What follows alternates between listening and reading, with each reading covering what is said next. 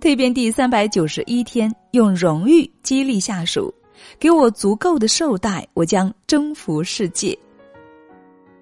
一提到激励下属呢，就会有很多领导觉得头疼。他们觉得自己一没有给下属升职的权利，二呢也没有钱给下属物质上的奖励。想激励下属，光口头奖励又有什么用呢？这个想法虽然有道理，但是成本甚至零成本的软激励也不是没有。受人荣誉就是很有用的一招。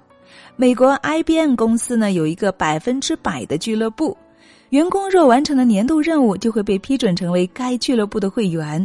虽然没有太具体的奖励，但是他们的家人会被邀请参加一些集会。在 IBM，所有员工都能够以加入这个俱乐部为最高荣誉。有的员工工作业绩突出，表现在全公司出类拔萃。如何激励他们的工作热情呢？你可以在不断认可他们表现的同时呢，授予他们荣誉称号。别小瞧这个看似没有实际作用的小头衔，却是能够让员工们体会到自己受重视的关键。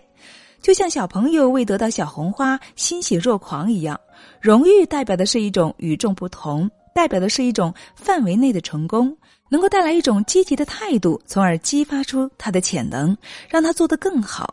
至于如何设置这些与物质不挂钩的奖励，你可以发挥集体的智慧，让这些名号更有创意一些。也可以考虑让员工们出谋划策，可以每周、每月、每个季度评选一次。